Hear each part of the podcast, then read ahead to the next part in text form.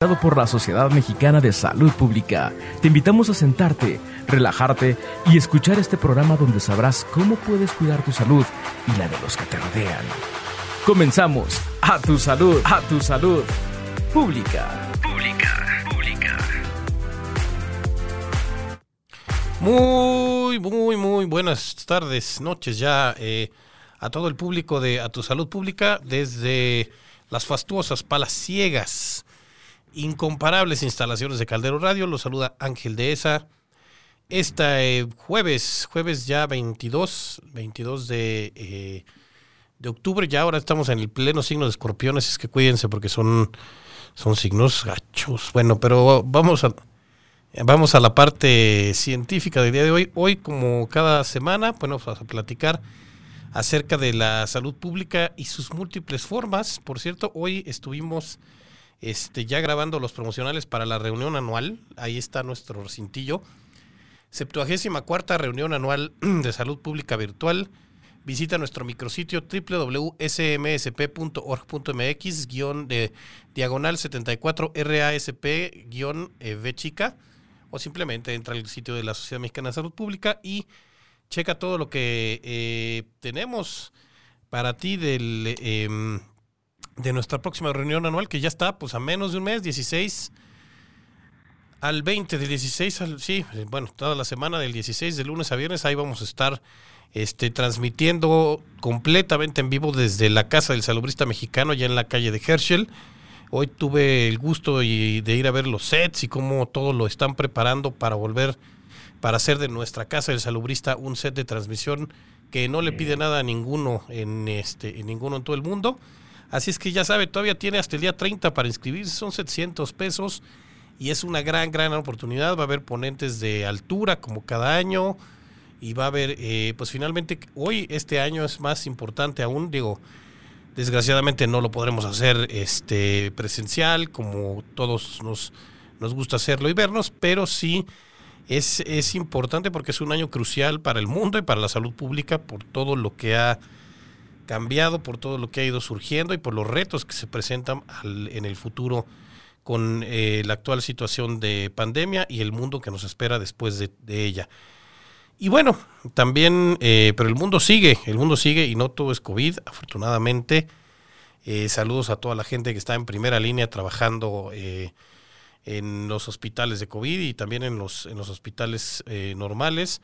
Y bueno, una de las figuras más eh, representativas, hablando de quien está en primera línea, de quien está en los hospitales, de quien le tocan a veces eh, pues las friegas, las este, los desvelos, el este quédate en guardia hasta las 4 de la mañana y a las 6 llega el, el profesor y tienes que tenerle su informe pasado en limpio eh, por triplicado en hoja rosa. Todo eso Cualquiera que haya estudiado medicina o que haya estado cerca de alguno, de alguien que lo haya hecho, conoce la figura del residente. Y precisamente hoy eh, uno de los también grandes eh, quehaceres de la salud pública es documentar y comunicar el quehacer de los, de los que la llevan a cabo. Y hoy vamos a platicar con dos, dos, este, pues dos personas, una un médico, otra un cineasta, sobre un documental que se llama Resiste Residente y para eso están con nosotros el doctor Sebastián Prida y el cineasta Santiago Pérez. ¿Cómo están? Hola Ángel, muy bien, muchas gracias por, invitarnos para platicar de este tema tan, tan interesante aquí con, el público de, la sociedad. Así es, ¿cómo están? Este, eh, pues eh, yo quisiera decir, el, documental se llama Resiste Residente. Este, cuéntenme un poquito dónde se puede ver para empezar, para que la gente de una vez ya lo sepa. Claro que sí. Mira, te, contamos un poquito la, historia de, por qué estamos haciendo este documental, quiénes lo estamos haciendo. Desde luego no solamente somos Santiago y yo. Este, todo esto nació hace yo creo que prácticamente un año, eh, cuando estábamos en una reunión de Hacking Health México. Son estas reuniones que son unos cafés en donde precisamente se estaba hablando del tema de eh, salud mental. Eh, habían, estaban haciendo una presentación de Yana, que es esta plataforma de asistencia para salud mental, es una aplicación. Y entonces fueron uno de los ponentes, empezaron a platicar y terminando eso, pues nos quedamos platicando varios doctores este, y de, de, otras áreas, incluyendo Santi, que, este, que no, es, no es médico, él es cineasta, este, y nos quedamos platicando de el tema de salud mental, pero enfocado precisamente en los profesionales de la salud. Empezamos a rebotar ideas y de ahí empezamos a decir, bueno, tenemos que hacer algo en relación a la salud mental de los profesionales de la salud. No solamente, este está muy enfocado en residentes, no solamente en eso, queremos seguir haciendo una serie para poder también enseñar el lado del personal de enfermería eh, y enseñar también en otras eh, áreas de, la salud, ¿no? Y desde ahí nació una organización, este, que ya eh, somos varias empresas miembros de ese, de ese grupo que se llama Simbiosis, que es este, una, una comunidad que pretende promocionar cuestiones de educación y de salud y también obviamente de educación en salud. Eh, y entonces de ahí nació el primer proyecto que es este documental llamado Resiste Residente, que pretende analizar la situación actual de cómo está la salud mental de nuestros médicos, eh, en específico los residentes, y saber también cómo podemos abordarlo, abrir la puerta para que, se para que exista esta conversación de que sí hay un tema de salud mental que nadie está abordando en los profesionales de la salud y pues si nosotros mismos no cuidamos de nuestra salud mental y somos nosotros los que debemos de cuidar la salud mental de, la población, este pues es un tema que tiene que abrirse para poder hablar.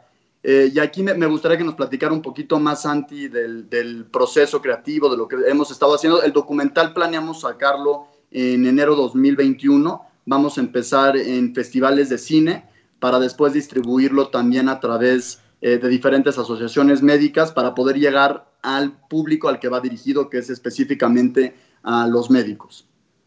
Ok, eh, Santiago, eh, ¿algo que agregar?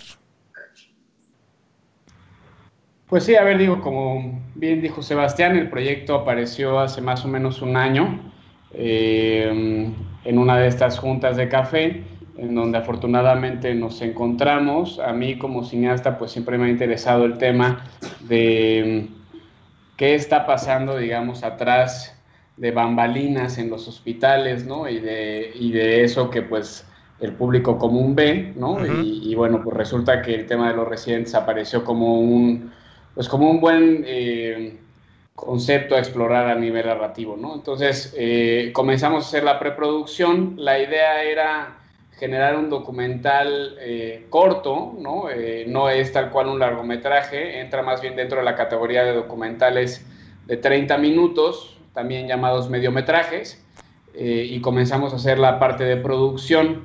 En la parte de producción la intención era hacer una buena investigación e invitar a gente de renombre o gente que está involucrada directamente con este tema en México y pues hacer una especie de conversación polifónica entre distintos actantes eh, que pudieran desde su perspectiva pues abonar a la conversación, ¿no?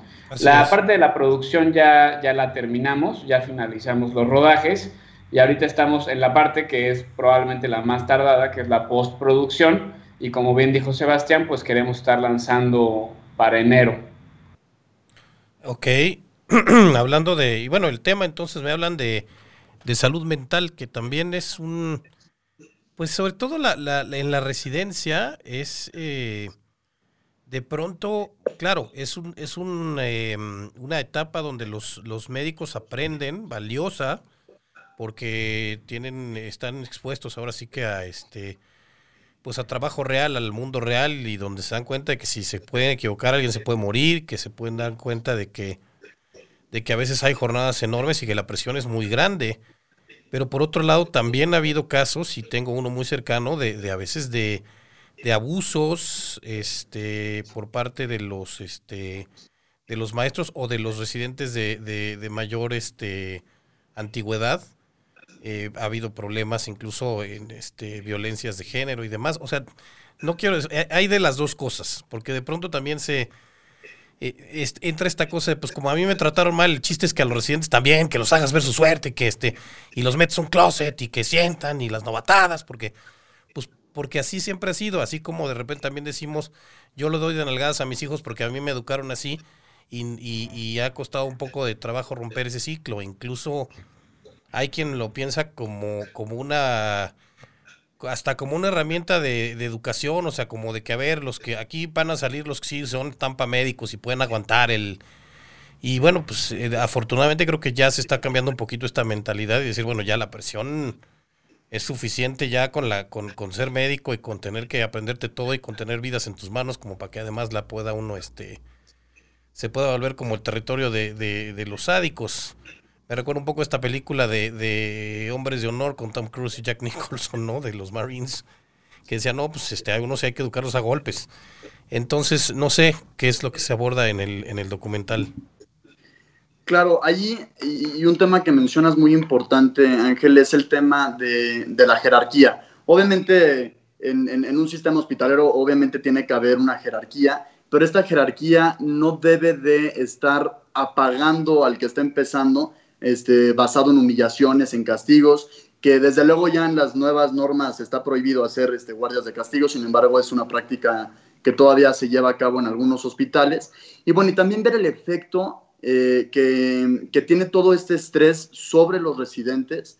Eh, hay una cifra, y viendo la, la estadística, el 60%, hasta el 60% de los residentes en alguna etapa de su especialidad llegan a sufrir un síndrome de, burnout, ¿no? Entonces, lo que nosotros estamos abordando en el documental es, uno, ver obviamente la perspectiva desde el punto de vista de los residentes, ¿no? Y también estar comparando tanto residentes de, de México y también residentes mexicanos que por alguna razón este, fueron a hacer la especialidad fuera, fuera del país.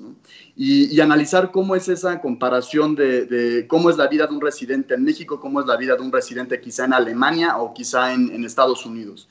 Y em, otro punto importante también es analizarlo de otros, de otros puntos de vista. ¿Qué se ha hecho en cuestiones eh, de política pública? Entonces ahí tenemos algunas figuras públicas, específicamente un ex, un ex secretario de salud que nos platique un poco lo que se hizo cuando él estaba en, al mando y también proponer qué podemos hacer hacia el futuro, ¿no?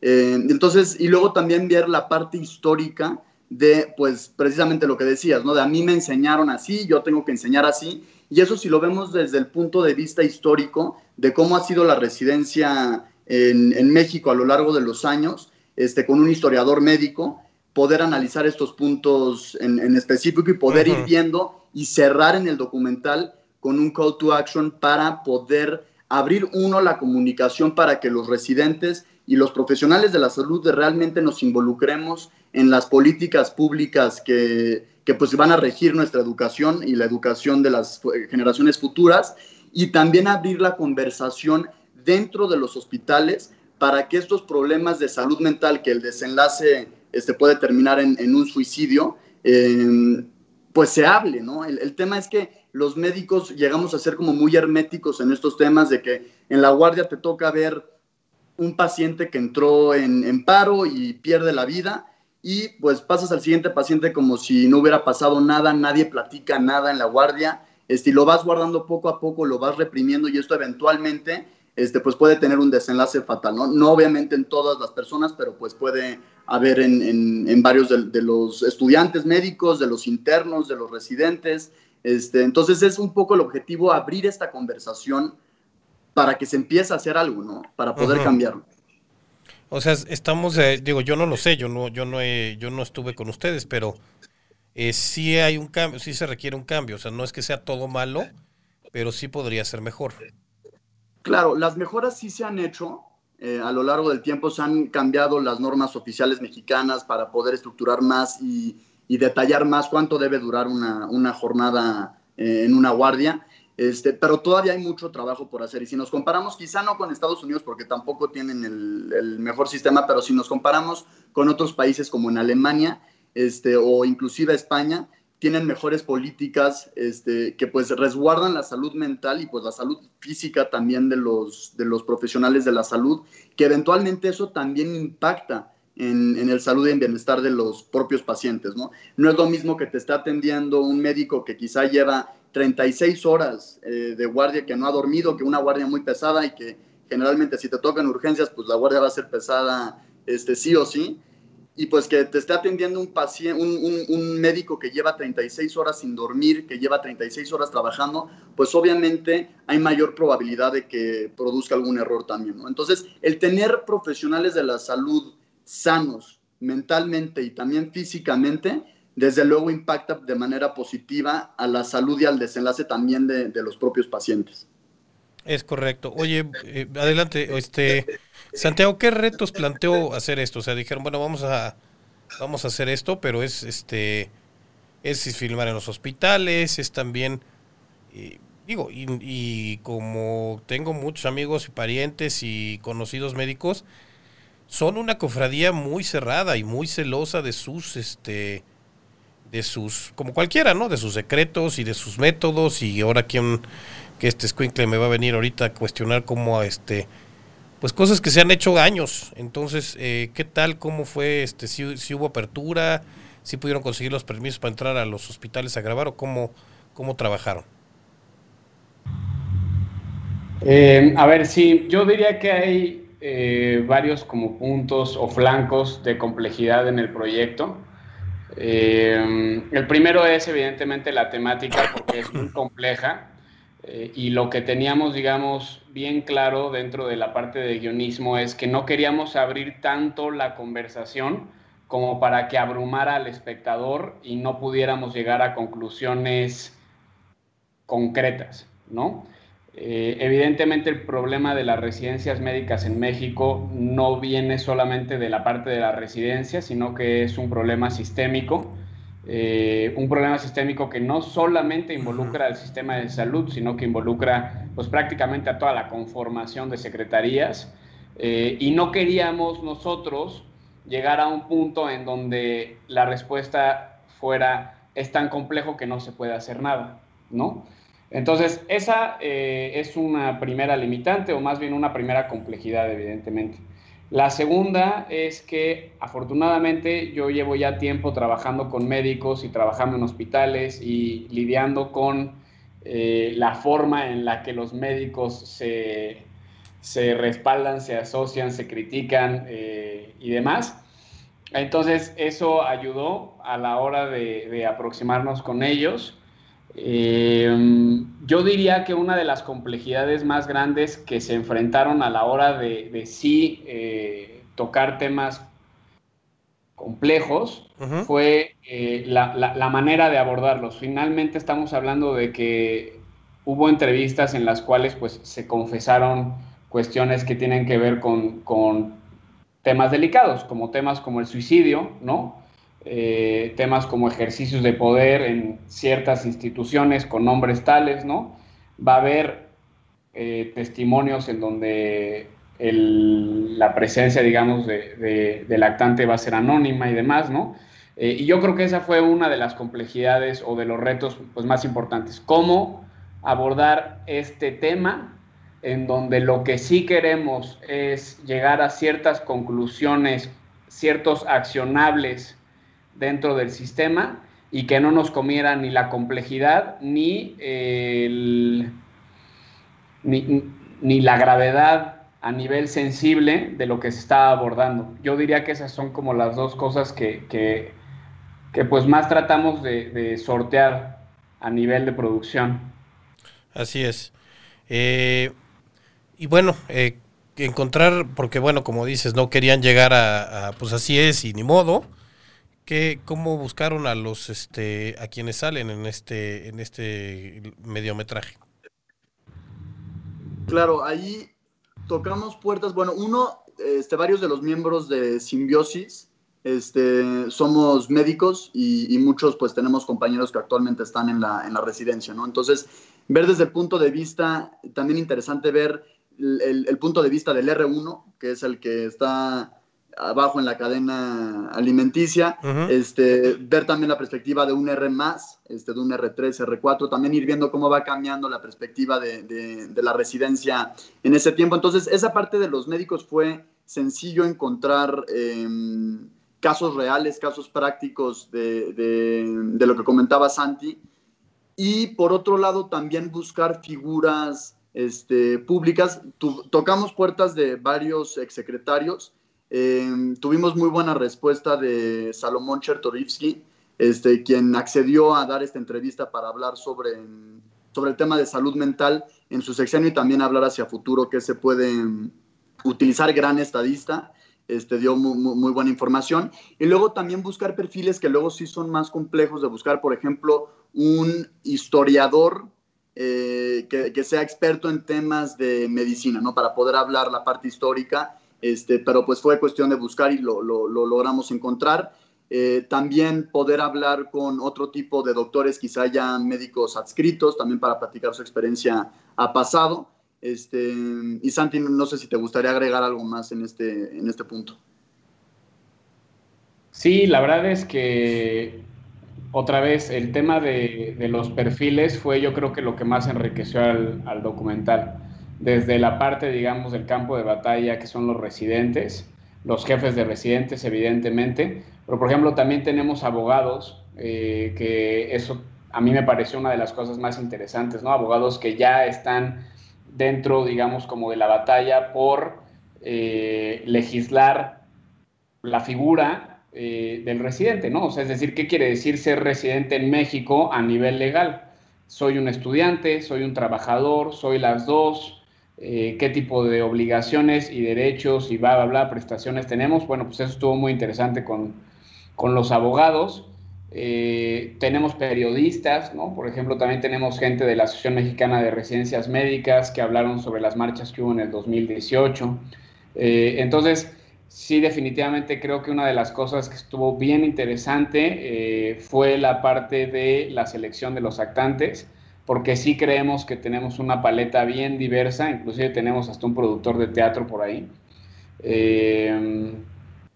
pues que nos dio justo, ¿no? Como este, este esta telaraña, ¿no? De, nombres que ayudaron a que el documental fuera muy rico a nivel de opinión.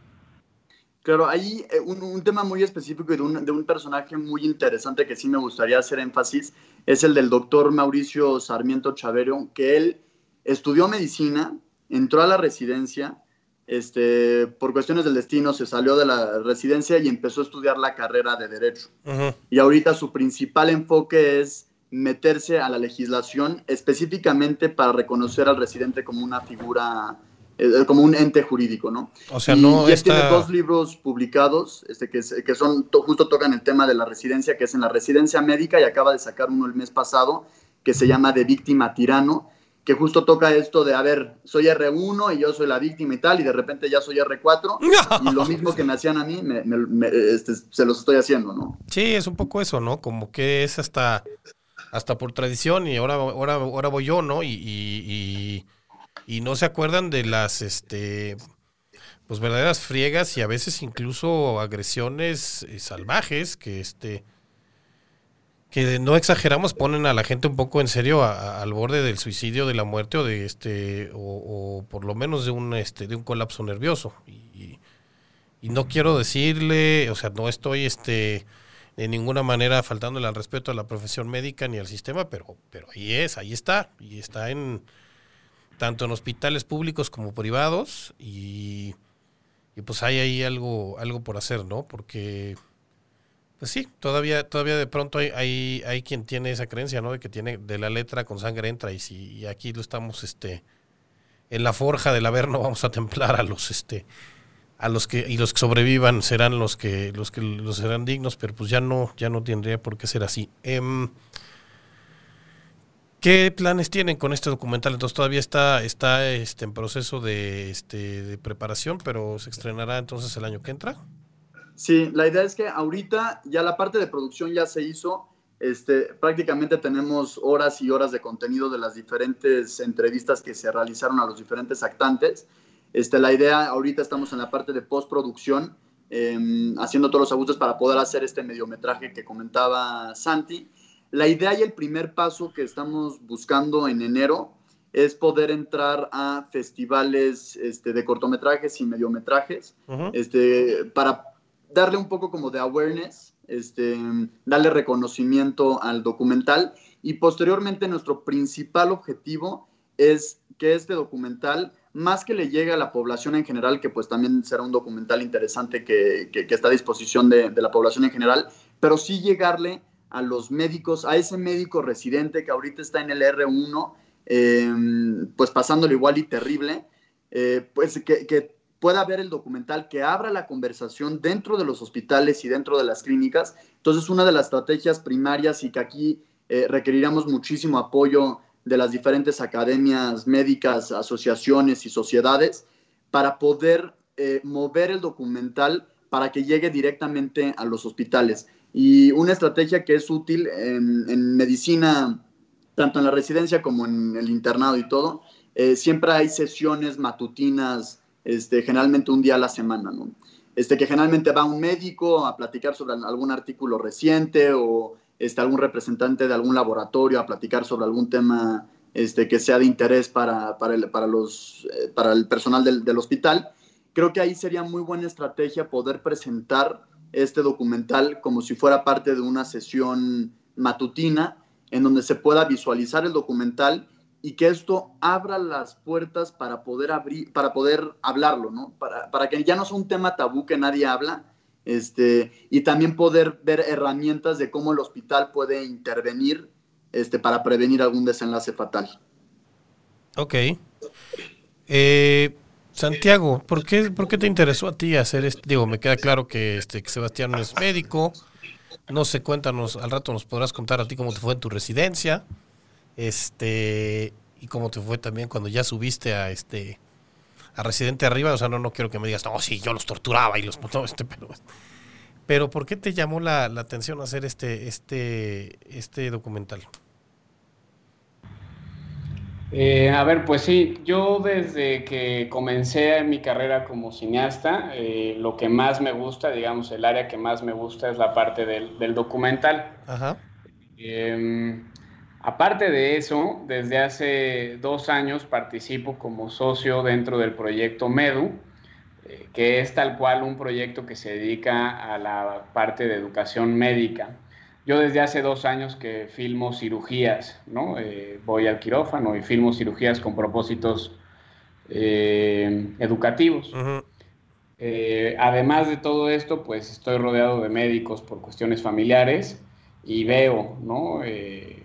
De qué, de qué se trata el tema de la medicina. Es una cosa curiosa porque yo veo a colegas, ¿no? compañeros médicos, perdón, eh, cineastas, eh, artistas y demás, ¿no? que, en ocasiones se están quejando por la carga de trabajo eh, versus cuando estoy hablando con mis amigos, amigas médicos, y bueno, pues es que no hay comparación, ¿no? O sea, no es como por, no es caer en el juego otra vez de ay, tú cineasta deberías estar trabajando como los médicos, ellos sí trabajan mucho, ¿no? Eh, porque si no estaremos cayendo en realidad en el mismo juego. Pero sí me impresionó, pues, esta, pues sí, gran, gran, gran, gran abismo que existe entre diferentes profesiones normales, digamos, y la profesión del médico, ¿no? Entonces, pues yo desde hace dos años que estoy muy involucrado con las cuestiones médicas por una cuestión laboral, por una cuestión familiar, por cuestiones afectivas, eh, y esta fue, digamos, la oportunidad de contar esas historias que en la sobremesa, pues me tocaba escuchar, ¿no? Ok. Eh, tal cual, la de la amiga que viene de su guardia y que lleva 36 horas sin dormir, eh, la del amigo que tiene al amigo, que tiene al amigo que ya lleva dos intentos de suicidio, eh, la persona que le encantaba la medicina, pero llegó a la residencia médica y se desencantó completamente, no por el tema de la medicina, sino por la estructura de la residencia. Y entonces, bueno, pues eh, eso es lo que, a lo que me dedico, a, contar esas historias. Y por eso fue que, que, el tema de la residencia médica me pareció muy interesante. No se ha contado o no se ha contado tanto. Eh, y pues vimos como la oportunidad de, de hacerlo. Ok. Entonces, eh, según lo que ustedes vieron ahorita, ¿el ser residente es una cuestión de aprendizaje, de resistencia o de las dos?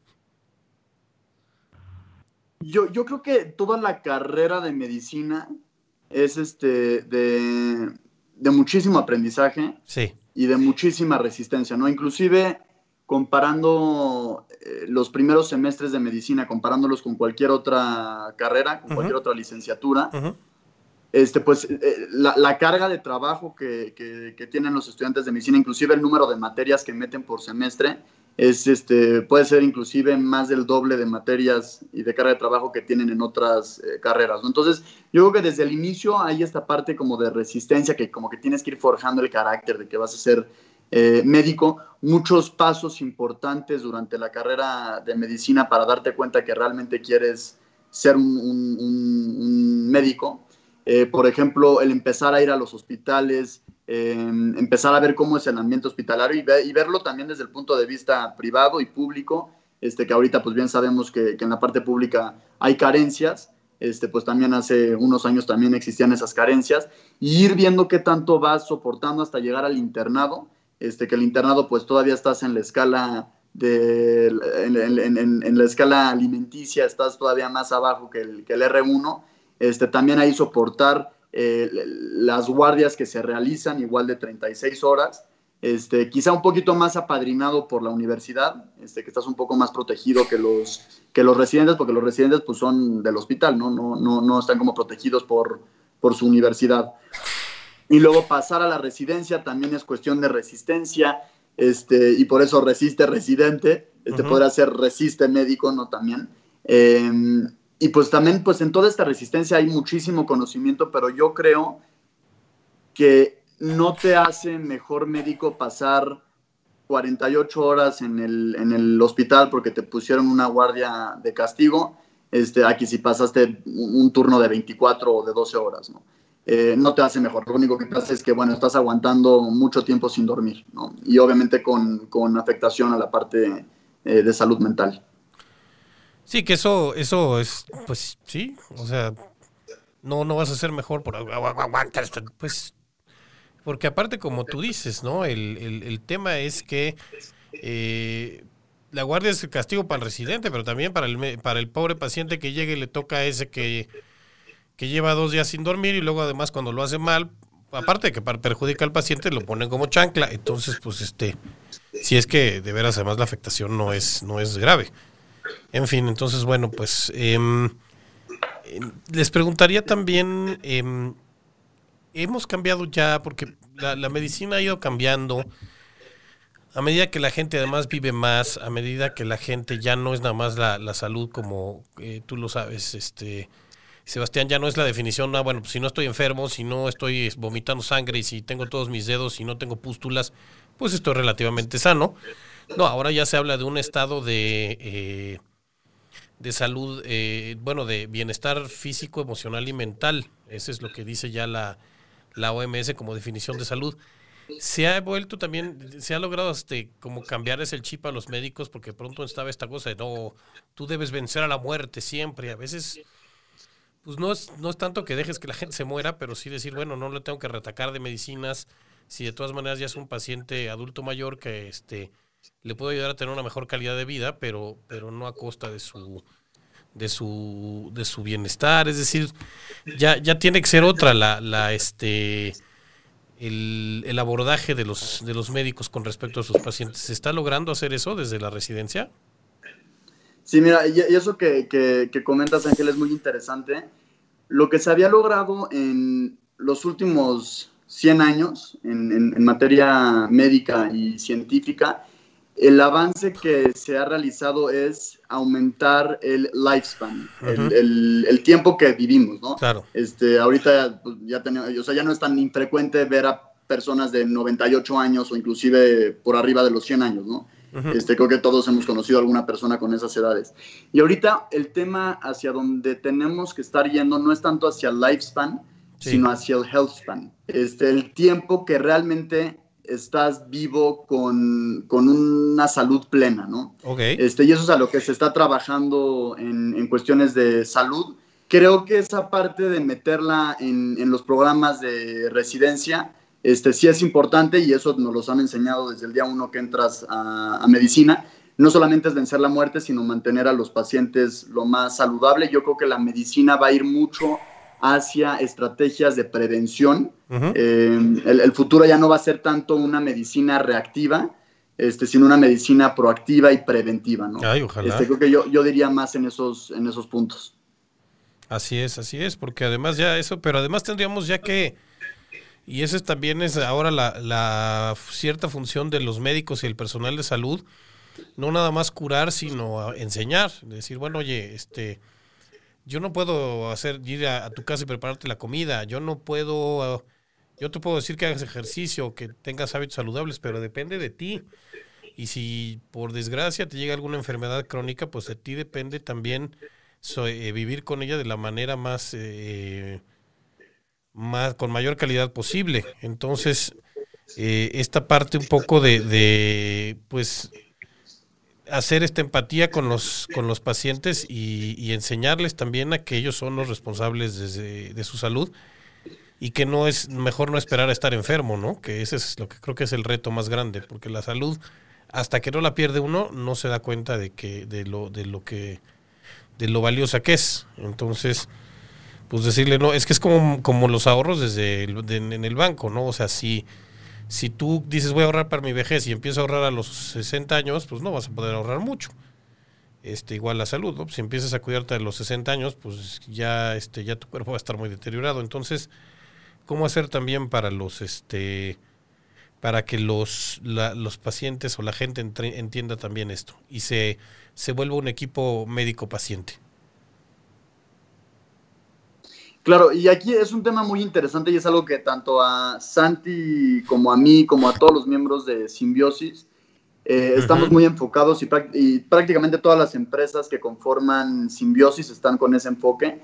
Es en la parte de educación, salud y desde luego educación en salud, este, que es muy importante. Uno, mantener educados, este, mantener actualizados a nuestros profesionales de la salud no solamente médicos, mantener actualizados a, nuestros, eh, a nuestro personal de enfermería, eh, a los odontólogos, a psicología, eh, nutrición, fisioterapia, mantenerlos a todos actualizados. Este, esto tiene directamente un impacto positivo en la salud de los pacientes, reciben atención este, de, de punta y por último, la educación en salud, yo la dividiría en dos, en educación en salud dirigida hacia los médicos y profesionales de la salud que platiqué en el primer punto, y también aquella dedicada a los pacientes, ¿no? Y mucho de las labores que tenemos los médicos es educar a nuestro paciente, como bien mencionabas, Ángel, eh, explicarles bien por qué lo tienen que hacer. Eh, en muchas ocasiones es difícil llegar ahí al, al subconsciente para decirles, oye, si no sigues este, este tratamiento, pues el, desenlace puede ser esto, ¿no?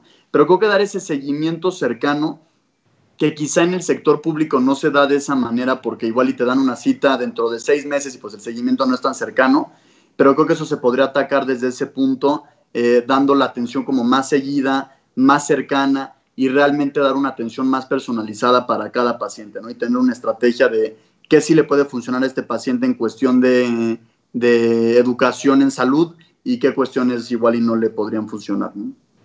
Así es. Eh, Santiago, ¿qué, sigue entonces para ustedes? ¿Terminan este y se y ya están, me dicen, preparando otros con, otras ramas de, del personal de salud? Sí, bueno, ahorita estamos en la parte de postproducción de este documental. Eh, es el primero de muchos nos gustaría estar produciendo este tipo de, proyectos, pues por lo menos uno cada seis meses más o menos. Eh, por eso también la limitante y siempre nos quisimos restringir a tampoco ser tan ambiciosos. Hay documentales que, digo, tardan cinco o seis años en realizarse. Acá nosotros lo que queríamos era más bien que fueran de carácter divulgativo. Y sí, tenemos en la puerta eh, otros documentales también relacionados con salud, también relacionados con problemáticas o cuestiones que por lo menos están a discusión o que se prestan por lo menos a que los discutan muchas personas. Eh, y sí, o sea, la intención es pues no parar. Hay dentro del mundo de la medicina temas interesantísimos. Eh, que pues vale la pena que los demás por lo menos los conozcan, ¿no? No solamente que se queden dentro de un gremio muy chiquito, sino que pues por medio del el audiovisual pues puedan llegar a más, a más personas. Así es. Eh, me están llegando anuncios de la, de la sociedad, permítame un segundo. Es que vibró el teléfono y se cayó. A ver. Recordémosles a nuestros socios que se aproxima nuestra 74 reunión anual de salud pública virtual. Ya están por cerrar las inscripciones hasta el día 30 de octubre. Entonces, de ver a su lugar lo está esperando. Me consta, acabo de estar allá en la casa del, del salubrista en la calle de, Herschel. Eh, estuvimos grabando promocionales. No saben lo bien que lo han dejado, lo, lo mucho que ha trabajado eh, todo el equipo encabezado por Miguel Betancourt, Sael Quiñones y toda la gente del, del staff de, allá de la Casa del Salubrista Mexicano, eh, modificando, ajustando, eh, viendo cuáles son las mejores plataformas, los mejores formatos para hacernos, eh, pues para que esto no se interrumpa, porque finalmente el mundo sigue, eh, las circunstancias son son especiales y lo hemos tomado y, y, y me atrevo a incluirme en el equipo porque ahí estaré eh, en, la, en la conducción eh, y lo, lo, tomamos como un reto para aprender a hacer cosas nuevas y para llevarles a ustedes una reunión anual como se merecen. Va a haber excelentes ponentes. Eh, pues, ¿quién les puedo decir? Eh, va a estar el doctor David Kesenovich, el director del Instituto Nacional de Nutrición va a estar el doctor Juan Rivera Domarco, va a estar Alejandro Macías, en fin, eh, excelentes ponentes. El segundo encuentro nacional de salubristas en formación, precisamente hablando de, de, residentes y de jóvenes, pues un espacio exactamente para que la gente joven exprese sus inquietudes y, y pues son las generaciones que, que, ahí vienen y además de... Eh, pues todos, todos, toda la comunidad salubrista que este, con mucho gusto los esperamos ahí. Entonces, pues métase al www.smsp.org.mx, diagonal rasp, eh, guion medio B, o simplemente entre al sitio de la Sociedad Mexicana de Salud Pública y dele, dele clic al, este, al micrositio de la reunión anual e inscríbase. Es, todavía es momento, puede regularizar además su situación como socio. Y realmente, oigan, son 700 pesitos más nos gastamos. Yo sé que la situación económica está difícil para muchos pero pues más nos gastábamos cuando, ahora sí que literal cuando íbamos o sea, este, cuando eran presenciales y esperamos que vuelvan a hacerlo lo más pronto posible, pero, pero de veras es, eh, es importante además que estemos, este, que la comunidad salubrista de, de México esté unida y, que podamos intercambiar puntos de vista y saludarnos, porque también, híjole, con estos tiempos, este, siempre es bueno voltear a ver y decirle, ay, ¿cómo estás? Qué bueno que estás bien, este, te mando un abrazo. Entonces, este, hagámoslo, hagámoslo a la distancia. Mañana también en las redes sociales de la sociedad sale, como cada viernes, la cápsula de Manos a tu Salud, que esta semana va a versar sobre dengue, que también, pues recordemos, igual, ya lo dijimos, COVID ahí está, pero también están todas las otras enfermedades y condiciones que pueden atacarnos y precisamente aquí vamos a hablar sobre el dengue, eh, transmitido por mosquito, hay que cuidar mucho el agua, las aguas estancadas, en, sobre todo en regiones tropicales y calor y de calor donde y bajas, donde este eh, Aedes aegypti, que es el, el, mosquito que transmite esta, esta enfermedad, pues eh, anida. Entonces, pues todo eso lo vamos a poder ver en el eh, en nuestra cápsula de eh, manos a tu salud. Entonces, pues los estamos esperando, ya estamos prácticamente a nada, entonces no se quede, no se quede sin llegar. Eh, Lolita Mendoza, saludos, felicidades a los doctores Sebastián y Santiago por su gran proyecto en este documental. Samantha Varela Castro, hola, les agradecería mucho la oportunidad de contactarlos. Estoy investigando el mismo tema y quizá podamos ayudarnos. Samantha Varela Castro, pues si me autoriza, doctor, le puedo pasar su, su teléfono. Doctor Sebastián. Por supuesto que sí, por supuesto que sí. Okay. Este, yo, somos muy creyentes en las sinergias. Uh -huh. este, entre más sumemos en este proyecto, este, pues mejor va, va a tener resultados. ¿no? Sí, bueno, Samantha, ya al rato te va a pasar el costo del teléfono del doctor, pero yo te lo... No, no, como crees, yo se lo, yo se lo doy, este, se, eh, te lo damos ahorita vía, este, vía inbox. Eh, Ricardo Méndez, buenas tardes, muy interesante el documental que realizaron, felicidades. Una pregunta, ¿este tipo de trabajos llega al gobierno federal, en su caso Secretaría de Salud, para sensibilizar la labor de los salubristas? Pues idealmente sí podría, o sea, el, plan que tenemos ahorita de difusión es uno, eh, empezar a hacer el, awareness con, con, reconocimiento en festivales de cine. Segundo paso es hacer el awareness en, eh, perdón, enseñar el, documental tal cual a los profesionales de la salud. Y tercer paso es llegarlo ya a público general con el objetivo de sí poder Em, abrir la conversación para poder generar y, poder mover a los residentes a que se creen nuevas políticas públicas este, que promuevan cambios en los hospitales y, clínicas, este, quizá que pudiera existir servicios de atención física y servicios de atención en salud mental dentro de los propios hospitales. Algunos sí tienen estas características, pero no, no todos los hospitales de México cuentan con ello. Este, pero quizá hacerlo ya a nivel política pública, que sea obligatorio este, para poder hacer una detección oportuna de aquellos profesionales de la salud que pudieran tener algún problema de salud mental. Ok. Y oigan, y bueno, ¿en qué, está la salud mental? Ahora que, ahora que han podido ver cómo, cómo andan nuestros próximos médicos de salud mental y qué se puede hacer por ellos. Ok, pues em, aquí puedo hablar lo que nos dice la, la estadística. Este, la verdad son, son bastante este, terribles. Si, si hablamos en cuanto a temas de suicidios en la población en general, este, tenemos una cifra que son 14 por cada 100 mil este, habitantes.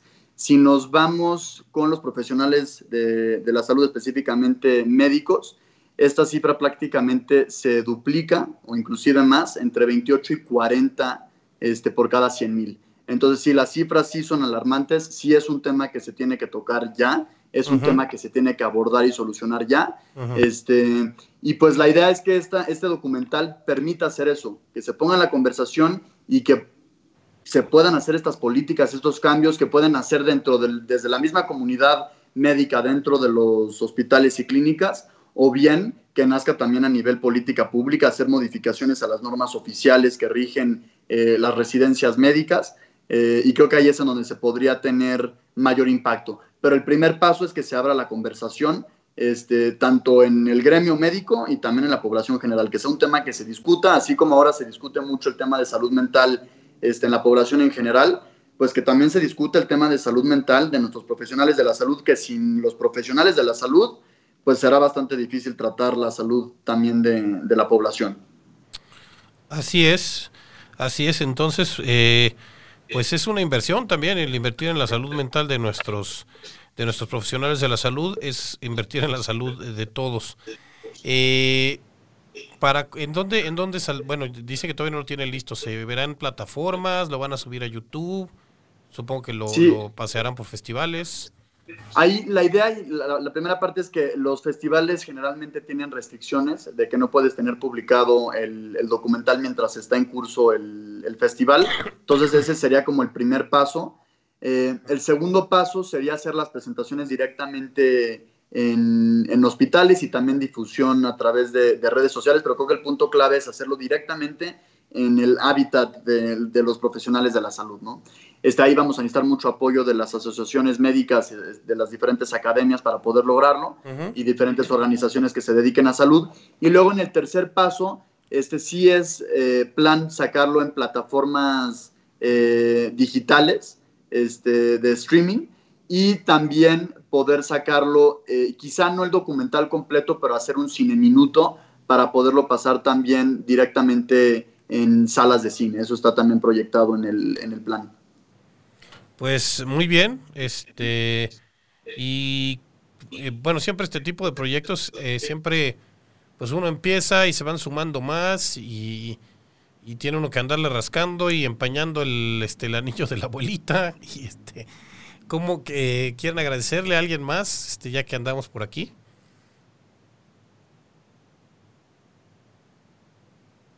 ¿O no? Lo hicieron todos ustedes, los demás.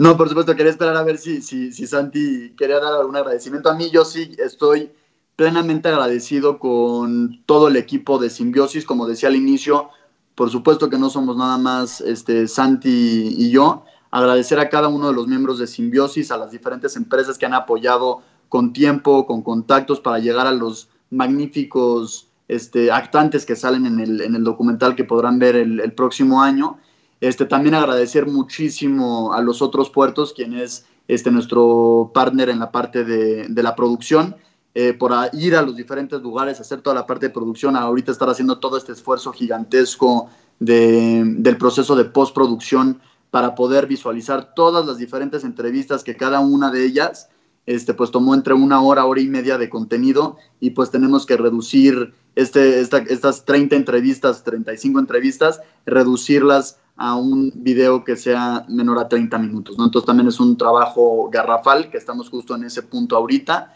Este, agradecerle también a todos los actantes que, que nos abrieron las puertas. Este, cada uno de ellos son los que están haciendo este documental una realidad.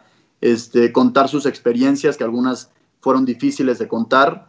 Este, la gran apertura de, de, las personas que realmente nos dijeron, sí, perfecto, yo quiero hablar, este, estoy emocionado por participar en este proyecto y estoy emocionado más por realmente ver un cambio y que este sea el parteaguas que permita empezar a hablar este tema en, la comunidad médica.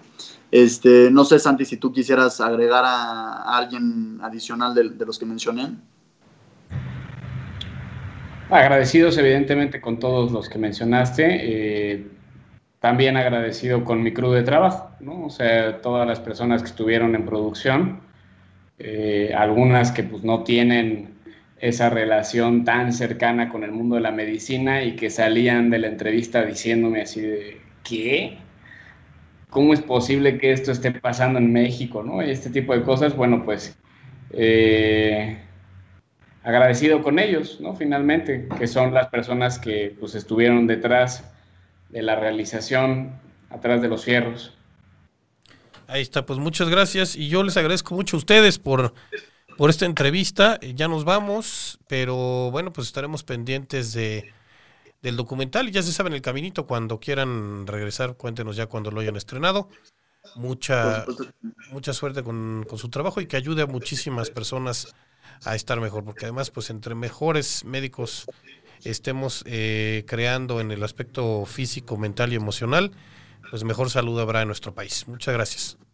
Claro, muchísimas gracias Ángel. Ese es, es este, importantísimo lo que dijiste, mejores médicos, ¿no? El tener a los mejores médicos, mejor educados, con mejor salud mental, con mejor salud física, eso desde luego va a impactar de manera directa en, la salud de, los mexicanos. Este, muchísimas gracias por invitarnos, desde luego que en el momento en el que salga estaremos hablando con ustedes y con la Sociedad Mexicana de Salud Pública este, para ver alguna posible sinergia, para poder sumar esfuerzos eh, y pues poder llegar al mayor número de personas y poder empezar esta, esta comunicación sobre la salud mental en los residentes y en los profesionales de la salud. Así es. Este, pues Teresa Pérez los, los manda a felicitar también y pues muchísimas gracias también a todos los que escucharon este programa. Santiago, gracias. Muchísimas gracias eh, por el tiempo. Eh, y bueno, pues cuando esté, los estaremos molestando otra vez. No es molestia, al contrario. Gracias a todo el crew de Caldero Radio, este, que es todo el crew, el inmenso, el inconmensurable, el este, nuestro productor eh, Juan Carlos Escalante. Y ya nos quedamos con nuestro siguiente programa, que es el de los cuentos. Eh, así es que si a usted le gusta, y estos cuentos están padres, ¿no? Los que nos cuentan las mañanas en Palacio Nacional, entonces están bonitos. Entonces, bueno, este vamos a, a quedarnos con la programación de Caldero Radio. Muchas gracias a nuestros invitados. Recuerde, Llamero es la reunión anual, pero todavía se puede inscribir de aquí hasta el día 30 de octubre. Yo soy Ángel de esto fue A Tu Salud Pública. Muchas gracias.